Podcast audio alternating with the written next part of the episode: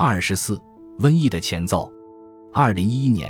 时任美国卫生和公共服务部部长凯瑟琳·西贝利厄斯在《纽约时报》发表专栏文章，列举了政府认为应该保留天花样本的一些令人心悸的理由，包括其他国家可能自己偷偷的保留了样本，或者有些样本可能贴错了标签或被塞在什么地方忘掉了。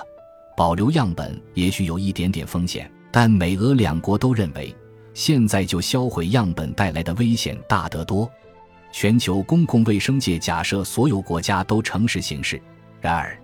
没有人曾经试图核查或证实过对世界卫生组织提出的关于销毁活体天花病毒的要求的遵守情况。很有可能仍然存在着未披露或被遗忘的病毒库存。事实上，已经不止一次发现了这样的库存，我们只能希望他们永远不会被恐怖分子发现。过去黑死病类型的病原体已经被当作武器使用过。关于黑死病的一个由来已久的理论是，蒙古人将它带到了欧洲，在攻击欧洲大城市的同时传播这种疾病。据说他们把死于黑死病的病人尸体越过城墙扔进城里。这个说法真伪难辨，但是。二十世纪三十年代和四十年代，日本军队故意把黑死病的病毒接在跳蚤身上，然后把跳蚤空投到中国的城市，这却是毫无疑问的确凿事实。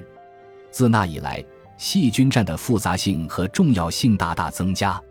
事实上，以空投病菌的方法来对付一国的民众，现已成为全球武库中最可怕、最具破坏潜力的威胁。核武器和化学武器非常恐怖，但它们的致命性都有限。致死的病原体却能够由一个人传给另一个人，其致命性可能持续好几代人。因此，一场人为的瘟疫可能比过去大自然加诸人类的任何瘟疫都更加严重。还有新疾病呢，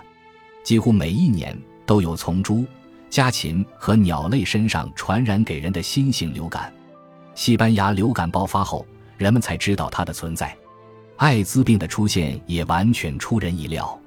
有一些疾病已经被消灭，但由于病毒自身的变异，或因疫苗、治疗、抗生素或解毒剂等应对方法不再那么有效，也可能卷土重来。对于流行病造成的大规模死亡，注意力一般都集中于其直接影响，这是很自然的。但是。其涟漪效应经常同样影响巨大。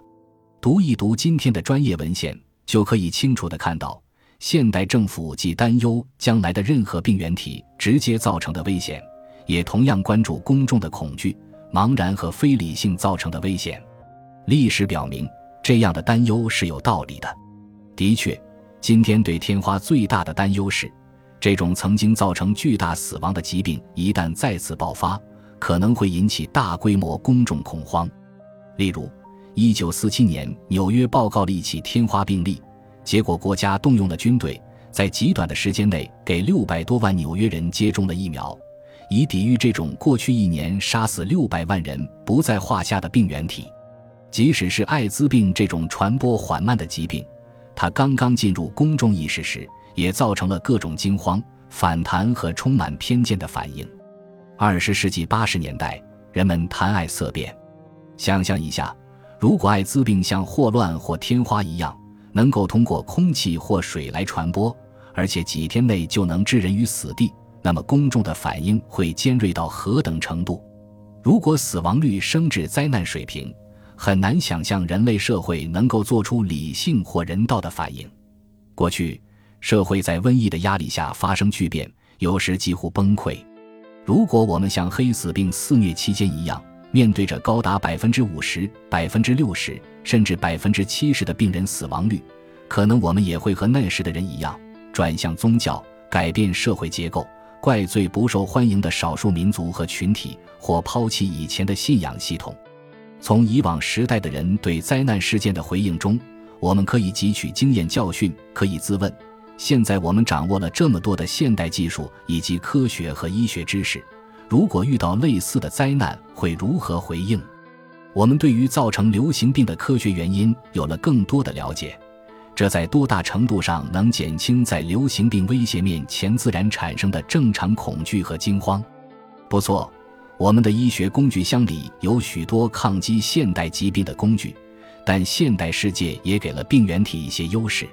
毕竟，我们生活在一个空前互联的世界中，传染病传播的规模和速度都远远大于以往。一场瘟疫级别的疾病能够在专家尚未意识到出了问题时就已经传遍全球。以前那样严重的瘟疫有可能从此绝迹吗？在作家 H.G. 威尔斯著名的经典科幻小说《星球大战》中，外星人本来要征服地球，最终却被地球上的病菌打败。我们只能希望自己不要先被病菌这个地球的保卫者干掉。本集播放完毕，感谢您的收听，喜欢请订阅加关注，主页有更多精彩内容。